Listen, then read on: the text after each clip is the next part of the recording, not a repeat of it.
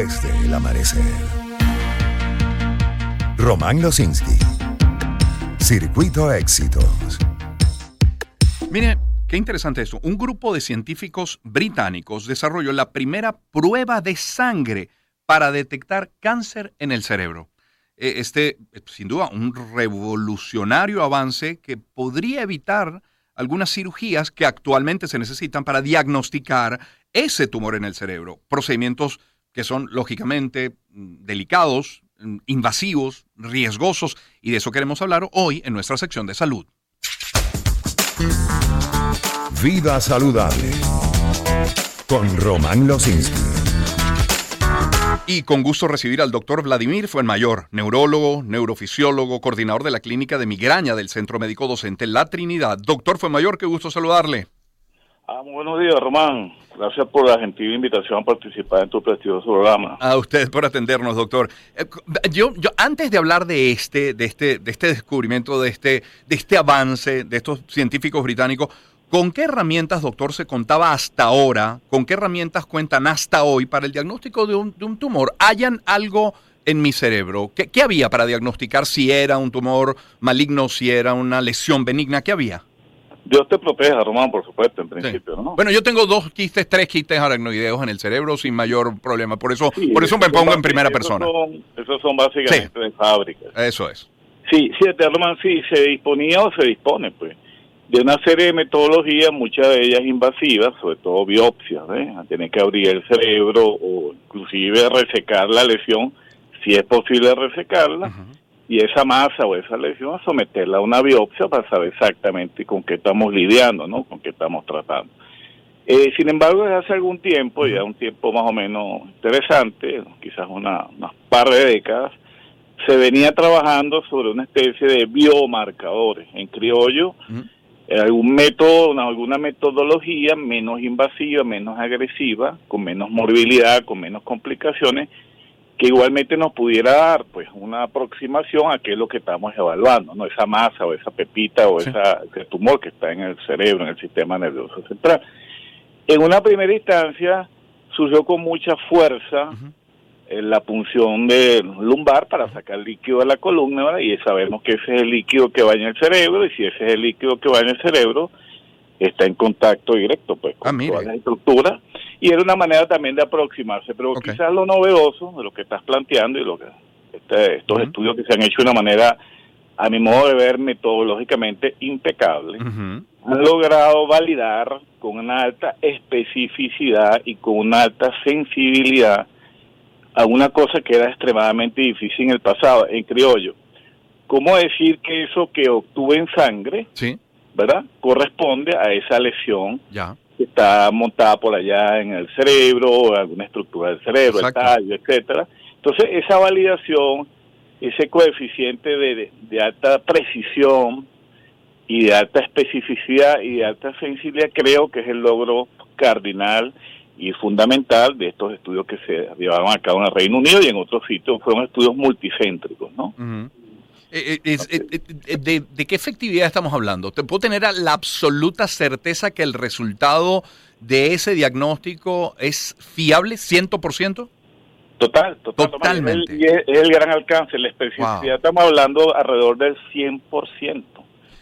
Y la sensibilidad estamos hablando alrededor de un 95% y el coeficiente de validación, o sea, que yo pueda repetir ese estudio 10 veces y me dé siempre lo mismo, altamente elevado, porque se están trabajando con la metodología experimental que se usó, fueron linajes celulares de tumores malignos, que tienen una alta expresión de que eso, lo que tú estás preguntando, de que se trate exactamente de ese tumor o de esa lesión y no de otra cosa.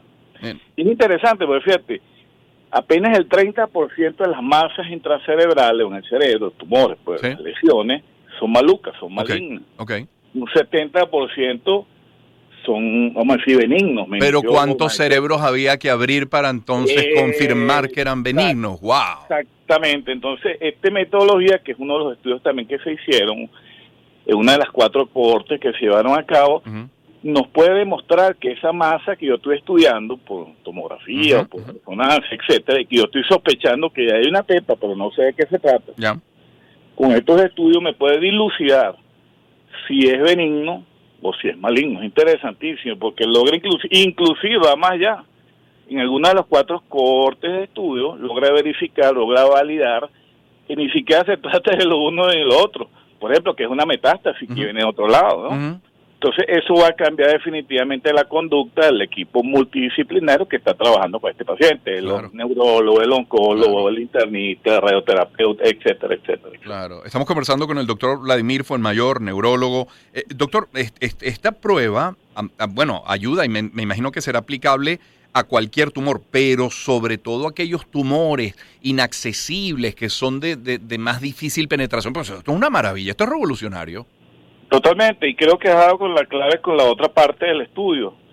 Siempre tuvimos en cuenta, cuando estamos evaluando pacientes pues, aquejados con estas condiciones, masas, tumores cerebrales, etcétera, esas lesiones que se llamamos de extrema dificultad o lesiones de un acceso extremadamente difícil, que la podemos abordar, pero las complicaciones, hinchazón, edema, sangramiento, infecciones, a veces limitaban usar metodología invasiva tipo biopsia o una recepción para llevar al ver un estudio inmunistoquímico, pero con esta metodología creo que se aleja un poco esa posibilidad y sobre todo lo que te decía hace unos minutos, tiene una alta especificidad, una alta sensibilidad y el coeficiente de repetibilidad es también muy elevado, lo cual nos aporta elementos de convicción y de interés para colocarlo con una metodología altamente efectiva, ¿no? Pero, eficiente, ¿no? Sí, doctor Famayor, ¿se sabe ya en cuánto tiempo estaría disponible este este método en el mundo, su costo, cuánto costaría este examen?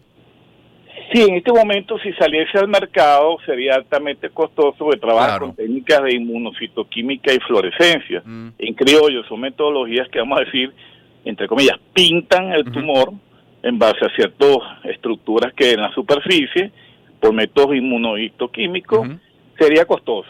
Sin embargo, en la medida que eso se va estableciendo, creo que eso va a ir bajando y creo que también se va a lograr más o menos estandarizar para diferentes tipos de lesiones, lesiones en, vamos a decir, propiamente en cerebro, por lesiones en tallo, lesiones en un hemisferio, dos lesiones, tres lesiones. Otra cosa que el estudio también demuestra, que es invariable frente a género, frente a raza, frente a edad.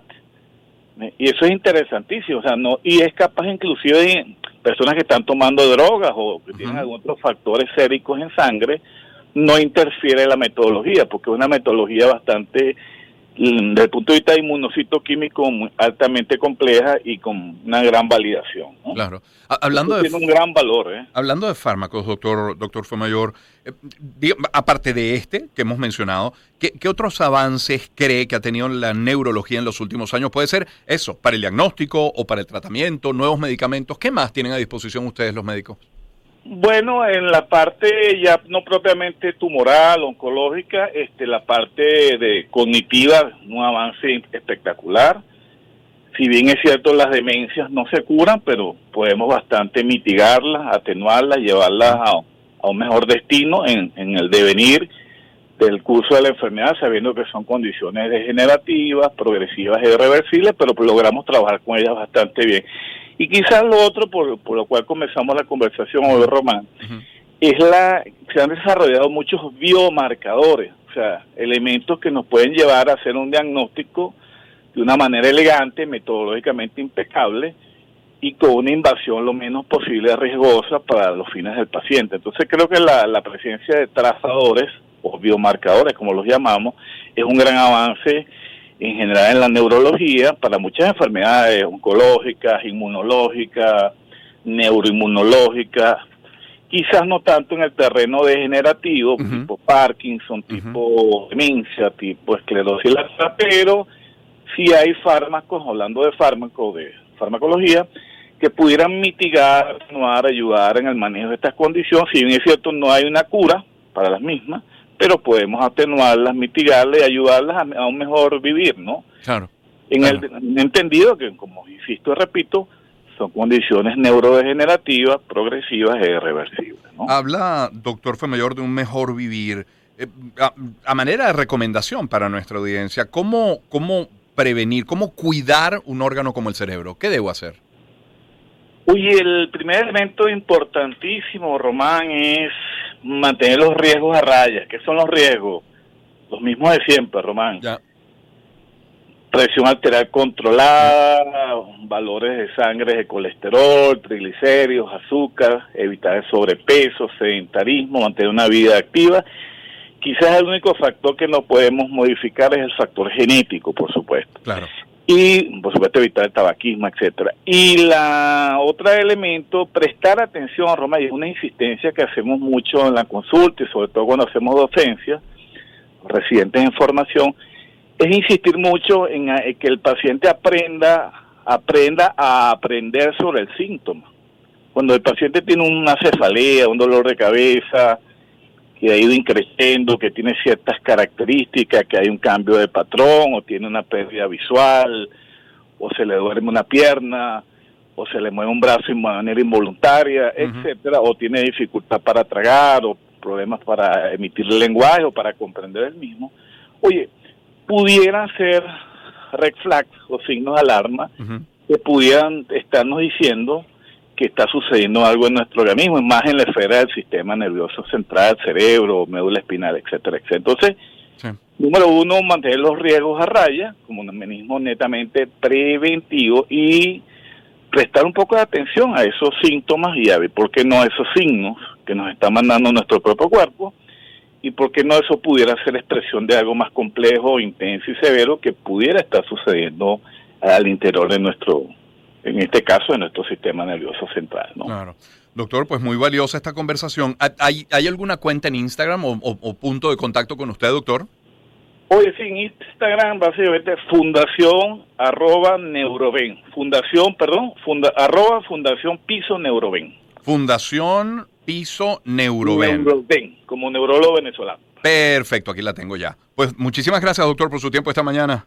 No, siempre a tu disponibilidad, Román, siempre Muy amable. Gracias por tu atención. Muchísimas gracias. Es el doctor Vladimir Fuemayor, neurólogo, neurofisiólogo, coordinador de la clínica de migraña del Centro Médico Docente de la Trinidad, Fundación guion bajo o piso Neuroven. Esa es la cuenta para contactar al doctor y, bueno, mantenerse al tanto en, en, temas como este que acabamos de tratar. Publicidad y hablemos de los colchones Simos, del Beauty Rest Simos, porque es